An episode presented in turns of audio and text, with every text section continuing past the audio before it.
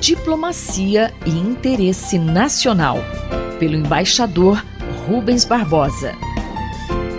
Você é sempre bem-vindo ao nosso Diplomacia e Interesse Nacional. Tema de hoje: o presidente Bolsonaro participa virtualmente de duas importantes reuniões internacionais. Embaixador, que reuniões foram essas e o que foi tratado? E mais, qual a visão e os principais temas abordados pelo presidente? O presidente Bolsonaro participa virtualmente de duas importantes reuniões internacionais. A primeira foi a 12ª reunião de cúpula dos BRICS, um grupo que inclui a Rússia, a China, a Índia, a África do Sul e o próprio Brasil. E a segunda, a reunião dos G20, que congrega lideranças dos maiores países desenvolvidos e países emergentes, que representam 85% da produção mundial. Essas reuniões ocorreram tendo como pano de fundo a crise pandêmica, a crise do Covid-19, que tanta repercussão negativa tem causado em todo o mundo, na economia, no comércio exterior, na área social. E também a recuperação da economia global e a ajuda aos países mais pobres. O presidente Bolsonaro, a la Trump, deu sua visão conspiratória sobre alguns assuntos que interessam diretamente ao Brasil.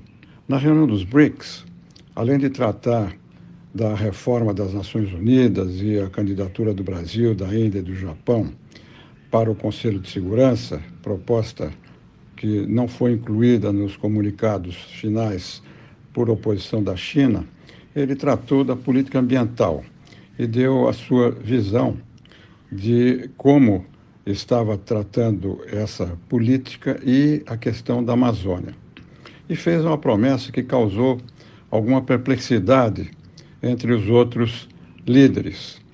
Ele fez uma a promessa de que iria anunciar o nome dos países que importam madeiras extraídas ilegalmente da Amazônia. Dentre esses países encontra-se inclusive a China, que é um dos membros do BRIC.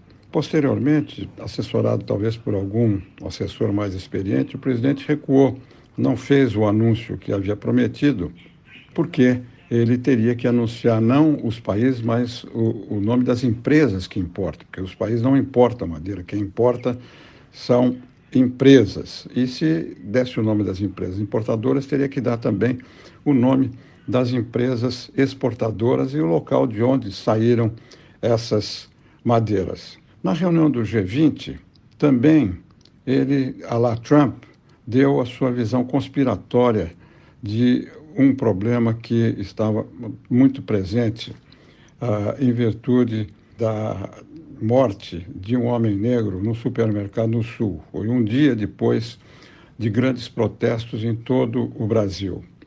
Sim, além da questão da pandemia, em que ele uh, afirmou que o país estava no caminho certo, que as políticas implementadas pelo governo tinham dado resultado, e tratado também da reforma da ONU, da OMC e da OMS, da saúde, o presidente Bolsonaro afirmou que o Brasil, dentro dessa teoria conspiratória, que o Brasil tem uma cultura diversa, única entre as nações, que nós somos um país miscigenado, que há quem queira colocar o conflito, o ressentimento, o ódio e a divisão entre as raças, sempre marcados por luta pela igualdade, ou justiça social.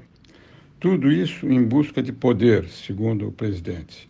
E continuou dizendo que um país vulnerável pode ser mais facilmente subjugado e que a nossa liberdade é inegociável e qualquer tentativa de outros países de exportar para o nosso tensões alheias à nossa história não prevalecerá presidente Bolsonaro, assim, uh, encampa a versão de que essa violência que ocorre sistematicamente contra negros no Brasil uh, não tem nada a ver com a discriminação racial.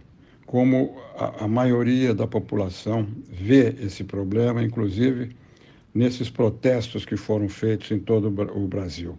Sim, é uma, uma visão única, uma visão pessoal de um problema que afeta a todos e que está tendo uma grande repercussão. A discriminação racial tem que ser combatida de todas as maneiras. Eu sou Mário Santi e conversei com o embaixador Rubens Barbosa. Diplomacia e interesse nacional, pelo embaixador Rubens Barbosa.